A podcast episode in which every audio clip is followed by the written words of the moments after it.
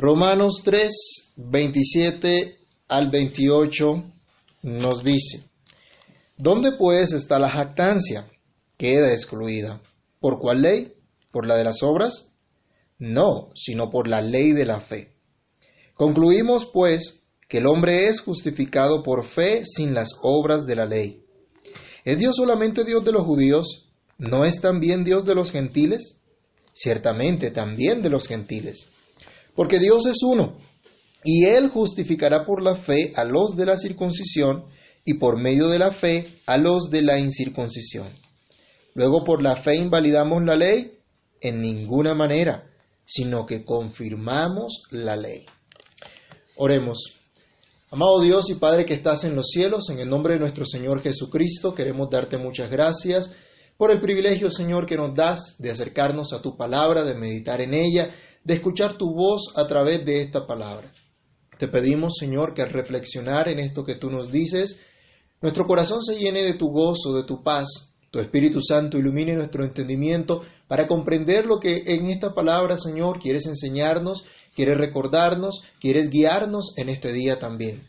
Te imploramos, por favor, bendice tu palabra, prospera tu palabra, que sea, oh Señor, como martillo que quebranta la piedra, que sea, oh Dios, viva y eficaz y penetre en lo más profundo de nuestro ser, que haga lo que tiene que hacer para la gloria de tu nombre. En Cristo Jesús te lo pedimos dando gracias. Amén. Pablo tuvo que luchar contra el orgullo de más de un judaizante dentro de la iglesia. Asimismo, tuvo que enfrentar a los falsos apóstoles que se presentaban ostentosamente como grandes hombres de Dios. Tuvo que padecer incluso el menosprecio de algunos hermanos dentro de la iglesia que preferían a los de mejor apariencia. Pero con un concepto claro de sí mismo, pudo afirmar que su competencia no provenía de hombre alguno, sino de Dios, y que él era un portador del gran tesoro del Evangelio en vasos de barro. De esta manera manifestaba Pablo su humildad. Y eso lo pueden ustedes constatar en 2 de Corintios, 2 de Corintios, los capítulos 3 y 4, que les invito a que en casa puedan revisarlo. Pero en esta carta a los romanos, Pablo no está perdiendo de vista, no ha perdido de vista esta realidad. Él sabe perfectamente quién es y sabe perfectamente quién es Dios. Pablo está totalmente consciente de qué es lo que él merece, lo que merecen sus obras, pero también qué es lo que ha hecho Dios. Por eso, en los capítulos anteriores, él ha declarado que toda la humanidad está bajo pecado. Y por lo tanto, toda la humanidad depende por completo de Dios para lograr, para alcanzar esa gloria de Dios y ser declarados entonces no culpables por Dios mismo. Gracias a esa infinita misericordia, a esa infinita caridad de Dios, gracias a su libre y soberana gracia por medio de la fe en Jesucristo. La fe en aquel por medio del cual Dios manifestó su justicia al castigar el pecado de su pueblo en la persona de su Hijo. De este modo, Dios se manifiesta como el juez justo, el único que es justo, pero también el único que puede justificar a todo aquel que es de la fe de Jesús. Ante esta sublime gracia de nuestro Dios, Pablo argumenta, ¿dónde pues está la jactancia? Y en torno a esta pregunta, sigue la reflexión que tendremos en este día. No entre los justificados, es lo primero que debemos decir. La jactancia no está entre los justificados, precisamente porque han sido sujeto de la acción de otro.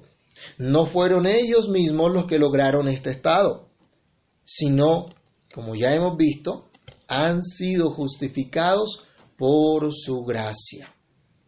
Vayamos nuevamente a Romanos 3, ahora el versículo 24, y recordemos lo que nos dice. Siendo justificados gratuitamente por su gracia. Declarados no culpables por su pura gracia. La libre y soberana caridad del Santo Dios, que no exige costo alguno para el pecador, sino que gratuitamente le brinda su gracia. El que es justificado no tiene que pagar absolutamente nada. Pero como meditábamos hace dos semanas, costó la sangre de Jesús el ungido de Dios. No hay, ni puede haber jactancia en algo que simplemente se ha recibido. Veamos, por ejemplo, primera carta a los Corintios y leamos versículo 7 del capítulo 4. Primera carta a los Corintios capítulo 4, el verso número 7. Miren cómo lo expresa el apóstol acá. Porque, ¿quién te distingue? ¿O qué tienes que no haya recibido? Y si lo recibiste, ¿por qué te glorías? Como si no lo hubieses recibido. Alguien que en verdad considera la sublime gracia del Señor, sabe que no hay mérito alguno en el hombre pecador. Y por lo tanto, cada día se abandona a la maravillosa gracia de Dios. La gracia de Dios no es fruto del esfuerzo humano. Por lo tanto, no hay razón alguna para la jactancia, para sentirse orgulloso o para sentirse más que otras personas. De modo que la pregunta, ¿Dónde la jactancia? Lo primero en responder es no entre los justificados, pues han sido justificados por su gracia. Han sido justificados por Dios mismo. Vimos además que Dios es el único justo. Vimos que el único que puede justificar al que es de la fe de Jesús. Dios testifica a los que son de Cristo, a los que creen en Él, a los que miran a Jesús como su único representante ante Dios, quien pagó en la cruz por sus pecados. A esos Dios los declara justos. A los que reconocen a Cristo como su propiciación, como aquel que llevó la ira de Dios en su lugar, como aquel que reconcilia al hombre con Dios. Te pregunto, hermano que me escuchas, ¿crees tú en Cristo Jesús, el Hijo de Dios? Entonces, debes creer también que por esa fe has sido justificado por Dios mismo. Pero no fue una obra tuya, no fue tu fe, fue la obra de Dios. No es el logro tuyo, sino el logro de Dios. No es un reconocimiento tuyo, es un reconocimiento de Dios. No es una declaración que tú mismo haces, sino una declaración que Dios hizo acerca de ti. Si tú has creído en Cristo, la Biblia te dice que has sido justificado por Dios mismo. No eres tú el que se autodeclara no culpable, es el juez de toda la tierra el que ha dictado esta sentencia. Qué maravilloso, hermanos. Es Dios el que ha hecho estas cosas. Así como recordamos lo decía Pablo en el versículo 26, con la mira de manifestar en este tiempo su justicia a fin de que Él sea el justo y el que justifica al que es de la fe de Jesús. Así que si el maligno te acusa por tus pecados pasados o por tus debilidades presentes, recuerda esta verdad. Recuerda, Dios te ha justificado por la fe en su Hijo. Y todo aquel que cree esto desborda en alabanzas y agradecimiento al Señor incluso a pesar de las debilidades que aún pueda tener. Leamos, por favor, segunda carta a los Corintios, capítulo 12, versículos 9 y 10. Y veamos un ejemplo de esta confianza en aquel que nos justificó y que nos hace depender por completo de Él en toda situación. Segunda carta, segunda carta a los Corintios, capítulo 12,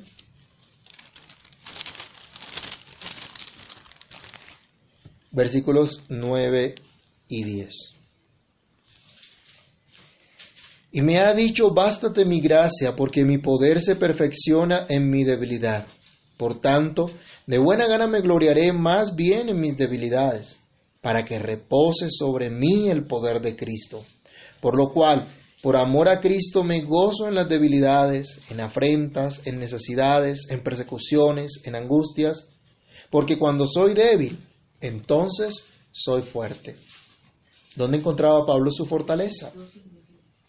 Solamente en Dios, solamente dependiendo de Él por completo. Confiaba no en sus capacidades, no en lo que él había logrado, en lo que él había hecho, sino en lo que Dios hacía en él.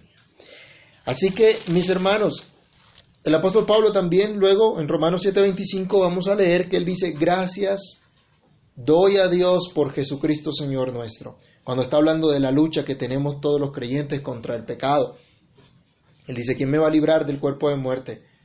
Gracias doy a Dios por Jesucristo, Señor nuestro. Esto es lo que hace el cristiano que ha sido justificado.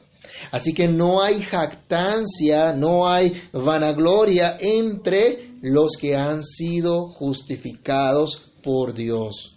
Los que han sido justificados por medio de la sangre de Cristo, cuyos pecados han sido perdonados completamente por el sacrificio del Señor Jesús en esa cruz aquellos cuya culpa fue quitada de una vez y para siempre, y han sido hechos perfectos para siempre por medio de un sacrificio perfecto, el cual efectuó nuestro Señor Jesucristo. Recordemos Hebreos capítulo 10, versículo 14.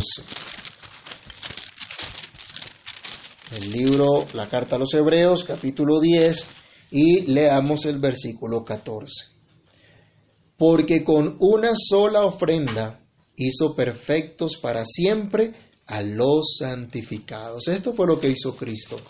Una sola ofrenda y dice los hizo perfectos para siempre. Mire cómo nos ve Dios. ¿Cómo nos considera el Señor? ¿Cómo nos ha visto Dios? Dice perfectos. ¿Gracias a qué? A ese sacrificio, a esa ofrenda de Cristo. Ya ha dicho el apóstol Pablo que somos justificados mediante la fe en la sangre de Jesús, es decir, en su sacrificio expiatorio, en su sacrificio como mediador nuestro. El creyente, por lo tanto, entiende que se debe por completo a Cristo, que toda su vida le pertenece a Cristo. Fue comprado con su sangre y fue unido a Él y ahora reina con Cristo. Pablo decía a los Efesios en el capítulo 1, versículo 3, bendito sea el Dios y Padre, que nos ha bendecido con toda bendición en los lugares celestiales en Cristo. Está el creyente reinando con Cristo ahora por la pura gracia de Dios, mediante esa redención lograda precisamente por Cristo, no mediante alguna obra realizada por el vil pecador, que de modo natural, nos dice la Escritura, está muerto en sus delitos y pecados. ¿Dónde la jactancia? pregunta Pablo. Y él mismo responde, excluida. Queda excluida. Y esta es nuestra segunda reflexión. ¿Dónde la jactancia queda excluida? Por algo tan obvio, pero uno preguntaría, ¿por qué algo tan obvio? Hay que ocuparse de ello, hay que preguntar, hay que ¿Por qué Pablo es como tan enfático en esto? Porque es necesario que Pablo eh, eh, pregunte, se pregunte de esta manera y nos lleve a pensar en esto. ¿Por qué debemos considerarlo hoy también nosotros? Pues bien, la jactancia es un pecado que abunda, el orgullo es un pecado que abunda, y es la tentación en la cual muchos han caído apartándose de Dios. Incluso han habido dentro del mismo pueblo de Dios personas que están haciendo lo malo que están ofendiendo a Dios, pero por el mero hecho de pertenecer a la comunidad del pacto, consideran que Dios está con ellos, que tienen privilegios de parte de Dios. Veamos un ejemplo de esto en Miqueas capítulo 3, versículo 11. Miqueas capítulo 3, verso 11.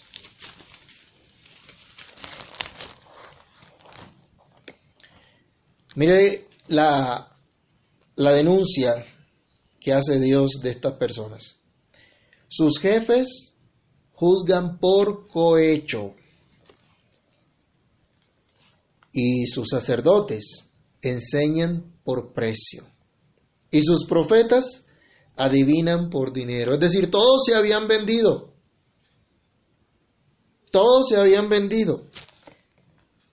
Y dice, a pesar de eso, se apoyan en Jehová diciendo, ¿no está Jehová entre nosotros? No vendrá mal sobre nosotros. Aquellos que dicen que van a ser prósperos, aunque están engañando a los demás. Eso es lo que retrata, pasaba en el, en el pueblo de Israel. ¿Había jactancia en estas personas? Claro que sí. Creían que merecían todo de parte de Dios, aunque estaban haciendo lo malo. En este mismo sentido fue la amonestación de Juan el Bautista contra aquellos religiosos de su época que vinieron a su bautismo solo por cumplir un requisito y no porque realmente entendían que debían arrepentirse de sus maldades. Y por eso, en Mateo 3.9, él les hace una exhortación bastante fuerte. Vamos a leerla. Mateo capítulo 3, versículo 9. Y no penséis decir dentro de vosotros mismos, a Abraham tenemos por padre, porque yo os digo que Dios puede levantar hijos a Abraham aún de estas piedras. Él los llamaba al arrepentimiento y les decía, no se, no se enorgullezcan ni crean que por ser descendientes de Abraham entonces ya tienen su salvación comprada. Así no es. Dice, debían proceder al arrepentimiento. Pero había jactancia entonces en esos corazones y creían que simplemente con observar un rito era suficiente. Y se les dice aquí, así no es, esto no puede ser. Así también el apóstol Pablo amonestaba en el capítulo 2 a aquel, aquel falso creyente, aquel religioso que confiaba en meras externalidades. Entonces le llamaba la atención diciéndole, tú te glorías, tú te jactas en Dios, confías supuestamente en Dios, pero confía realmente en lo que, en lo que tú haces, en tus obras, en tus externalidades. Así que Pablo dice, ¿dónde la jactancia? Excluida, queda excluida. No hay cabida, no hay lugar para el sentimiento de autosatisfacción para con uno mismo. Ya no puede haber en el creyente sentimiento alguno de haber dado algo a Dios para merecer su favor. Escúchenme bien, no hay, ni puede haber en ningún momento autocomplacencia sino que debemos observar toda complacencia, toda satisfacción solamente de Dios, en Dios. Proviene esta satisfacción solamente de Dios y exclusivamente de la gracia infinita de aquel que nos salvó, tal como Pablo decía en 2 Timoteo 1.19. Segunda carta del apóstol Pablo a Timoteo, capítulo 1, versículo 19.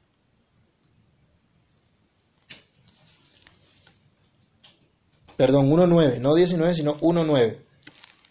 Quien nos salvó y llamó con llamamiento santo, no conforme a nuestras obras, sino según el propósito suyo y la gracia que nos fue dada en Cristo Jesús antes de los tiempos de los siglos.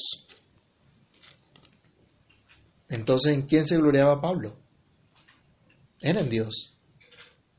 ¿Cuál era su satisfacción? La obra de Dios, no lo que Pablo pudiera haber hecho.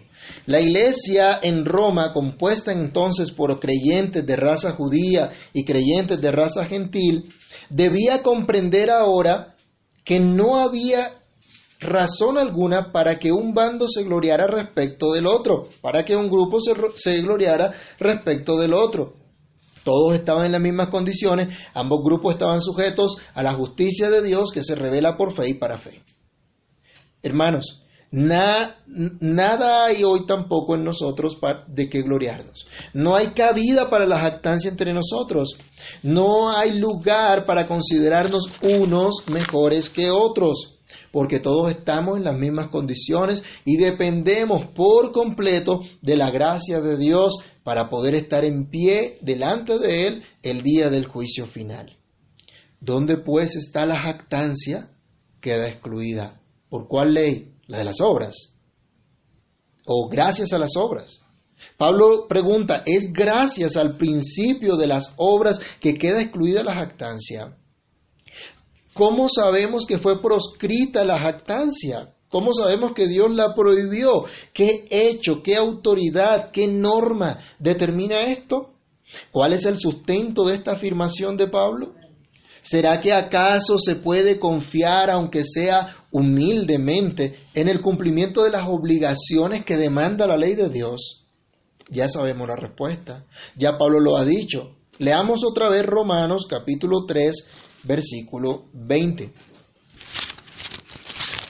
Romanos 3, 20. Ya que por las obras de la ley ningún ser humano será justificado delante de él, porque por medio de la ley es el conocimiento del pecado. Si las demandas de la ley nos muestran la miserable condición en la que estamos de manera natural, ¿cómo podemos pensar que tratar de cumplir con dichas demandas puede concedernos mérito alguno, si en ninguna manera podemos cumplir lo que Dios exige? Divinamente, Dios nos muestra en su palabra, no hay forma. No hay forma en que podamos nosotros ser justificados en base a las obras que hagamos.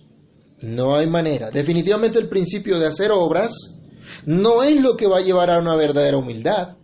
Pablo enfatiza que no es gracias a las obras que aprendemos humildad ante Dios para conocer y recibir su justicia. No vamos a recibir esa justicia por las obras. Por lo tanto, no es el principio por el cual queda excluida la jactancia.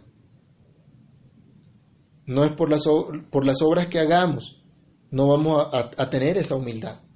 Nos vamos a volver realmente arrogantes. Por ello dice, no, no es por las obras, no es por el principio de las obras, no es por las obras de la ley, sino gracias a la fe. No es gracias a las obras, sino gracias a la fe que recibimos la justificación. Por lo tanto, este es el principio que excluye toda jactancia, todo orgullo, como expresa nuestra traducción. ¿Dónde pues está la jactancia? Queda excluida. ¿Por cuál ley? ¿Por la de las obras? No, sino por la ley fe, por la ley de la fe. La norma del creyente es la fe. Ya lo venía diciendo Pablo en Romanos 1.17, por ejemplo.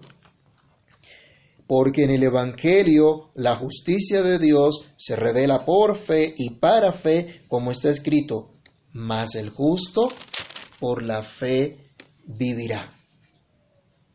Y también Hebreos capítulo 11, versículo 6 nos llama la atención en este aspecto, en la manera como realmente podemos lograr ser agradables a Dios. Hebreos capítulo 11, versículo 6 nos declara, pero sin fe es imposible agradar a Dios, porque es necesario que el que se acerca a Dios crea que le hay y que es galardonador de los que le buscan. Y sabemos que no podemos acercarnos a Dios sino por los méritos de Cristo. Implica esa fe. Nos acercamos a Dios por la fe la fe precisamente en Cristo. Así que la fe es esa norma que excluye toda jactancia, que nos enseña a recibir la salvación de Dios en base a los méritos de Cristo y no de los nuestros. Recordemos rápidamente aquí Romanos 3 del 21 al 26, lo que ya hemos estudiado. Pero ahora, aparte de la ley, se ha manifestado la justicia de Dios, testificada por la ley y por los profetas de la justicia de Dios por medio de la fe en Jesucristo para todos los que creen en Él, porque no hay diferencia, por cuanto todos pecaron y están destituidos de la gloria de Dios, siendo justificados gratuitamente por su gracia, mediante la redención que es en Cristo Jesús, a quien Dios puso como propiciación por medio de la fe en su sangre, para manifestar su justicia a causa de haber pasado por alto en su paciencia los pecados pasados, con la mira de manifestar en este tiempo su justicia, a fin de que Él sea el justo y el que justifica al que es de la fe de Jesús. La fe, hermanos, no permite jactancia alguna, sino al contrario, nos lleva a una humilde dependencia de aquel que nos salvó, a una vida de agradecimiento, a una práctica de piedad gracias a que Cristo nos ha a que Cristo nos ha dado esta redención, esta vida que Él ha puesto por nosotros, esperando así por completo solamente en Él. Leamos Tito capítulo 3, versículos 4 al 7, ¿qué nos dice al respecto? Tito capítulo 3, versículos 4 al 7.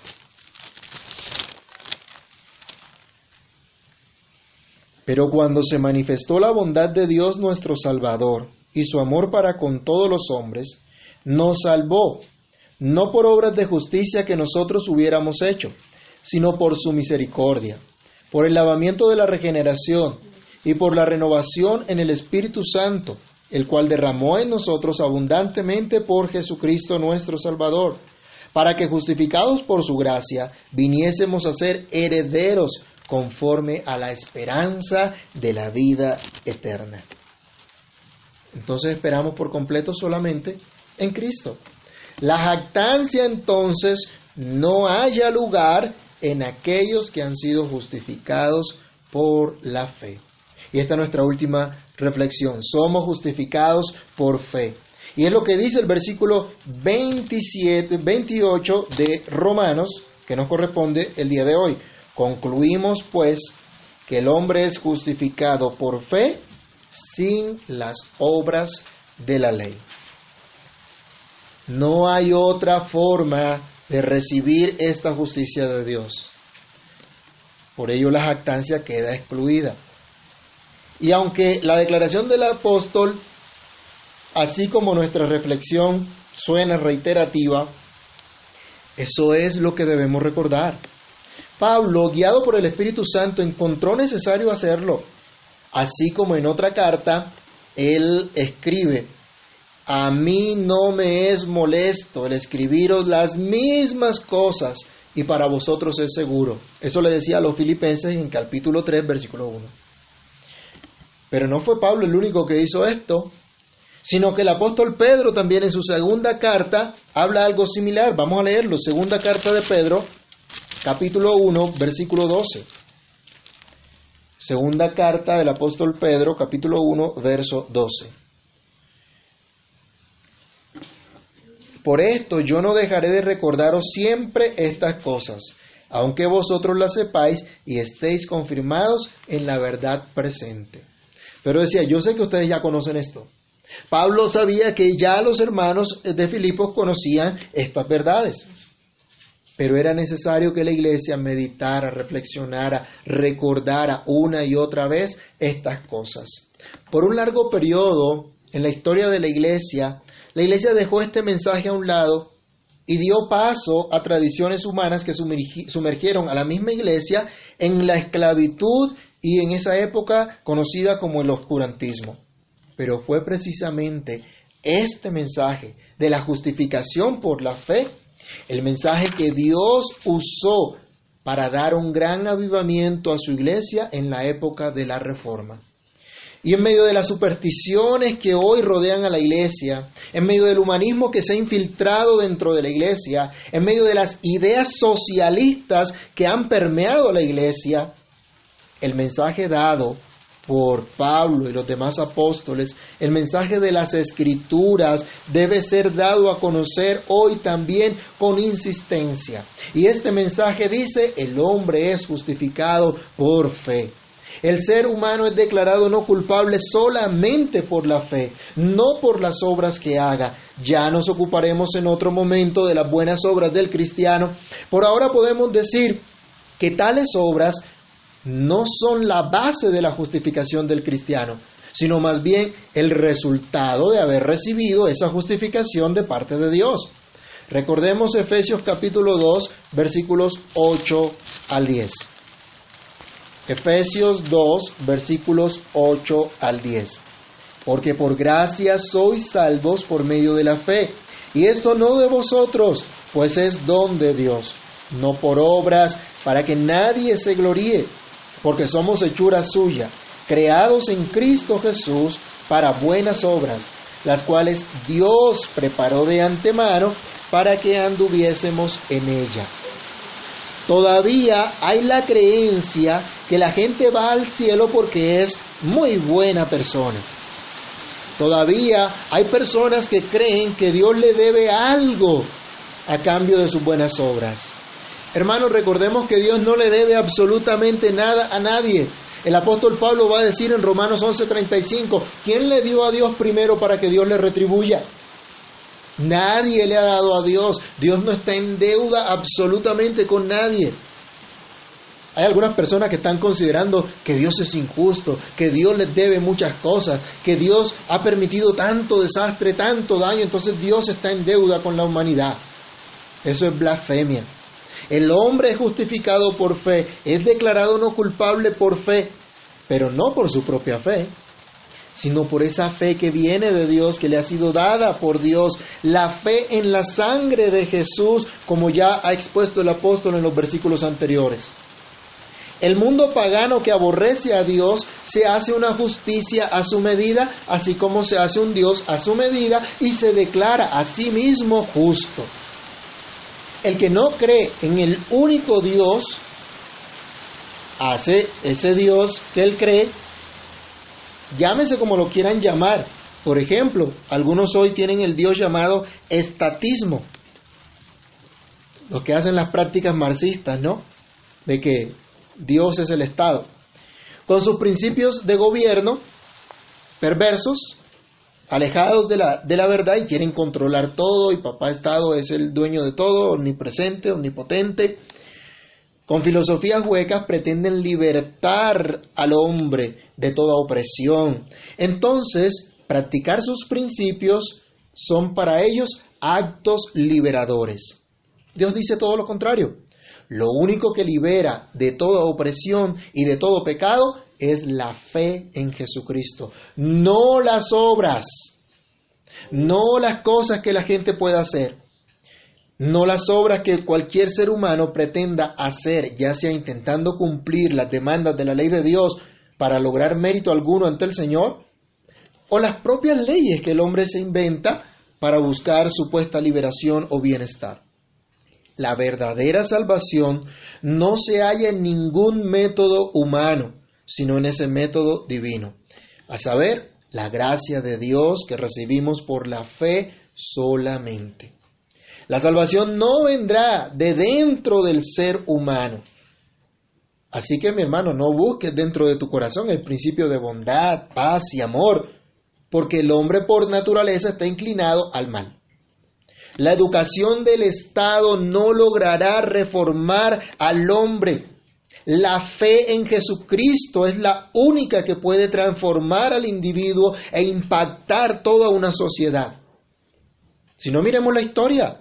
Miremos la Ginebra de la época de Calvino la Escocia de la época de los pactantes, los Estados Unidos de América recién fundado. Todos ellos fueron ejemplo del impacto que produce la fe en Jesucristo en una sociedad, de los beneficios que trae el cristianismo a una sociedad, aunque ahora se vea el cristianismo como una amenaza, aunque ahora el mundo que aborrece a Dios ve una amenaza en el cristianismo y quiere callar el cristianismo y quiere destruir el cristianismo. Tristemente, aquellos que no conocen a Dios dicen que el cristianismo es una amenaza a la libertad y están buscando acabar con esa libertad religiosa que constitucionalmente existe en diferentes países, gracias a la influencia del cristianismo.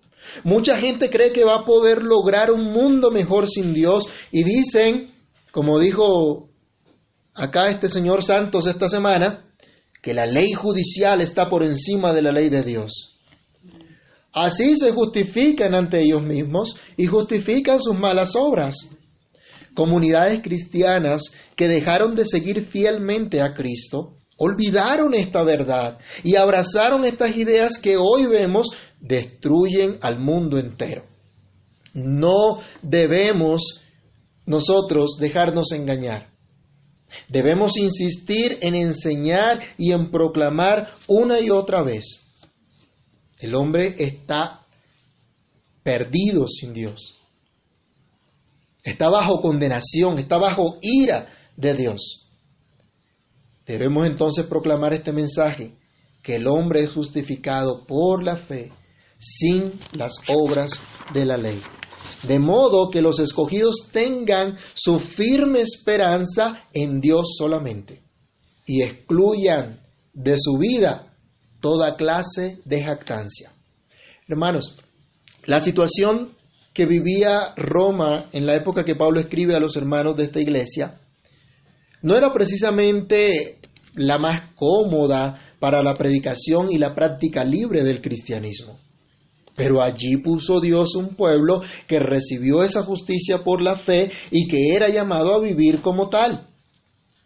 Tal vez nuestra situación pueda llegar a tornarse cada vez más compleja, pero ese Dios que nos justificó, el Dios que nos redimió, nos da su gozo al saber que solo por su gracia, por la fe en su Santo Hijo Jesús hemos sido declarados no culpables y nos ha librado del presente siglo malo. Esto debe llenarnos de gozo, de profundo agradecimiento y de valor para proclamar nuestra fe, aún en medio de circunstancias adversas, aprovechando cada momento que Dios nos da para hacerlo, sin jactancia, sin orgullo, en plena certidumbre de fe, en completa humildad, dependiendo totalmente de nuestro Dios. Así que hermanos, que el Señor nos ayude a disfrutar y a vivir como aquellos que han sido justificados por la sola fe en Cristo. No hay jactancia, queda excluida.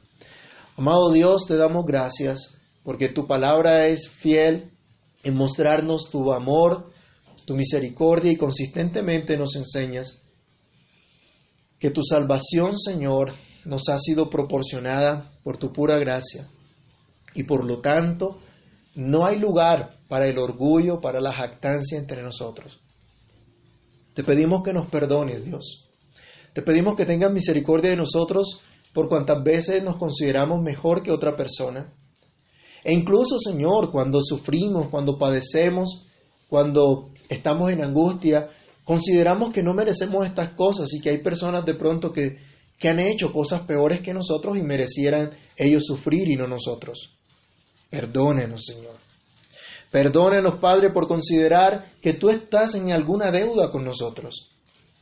Ayúdanos a entender que los que han tenido una deuda eterna somos nosotros, pero por tu gracia, por la redención que Cristo ha comprado para nosotros, ahora, Señor, tenemos paz para contigo, ahora tenemos comunión contigo, ahora podemos estar en tu presencia y saber que somos tus hijos, amados, redimidos, justificados, declarados no culpables. Señor, ayúdanos. Ayúdanos a confiar en ti, a descansar en esa gracia que te ha placido manifestarnos, a descansar en esa verdad que te ha placido enseñarnos. Y permite Dios que creciendo en el conocimiento tuyo crezcamos en humildad delante de ti, en profundo agradecimiento y en valor para testificar de esta fe maravillosa que te ha placido regalarnos. En el nombre de Cristo Jesús oramos. Te damos muchas gracias. Amén. Y amén.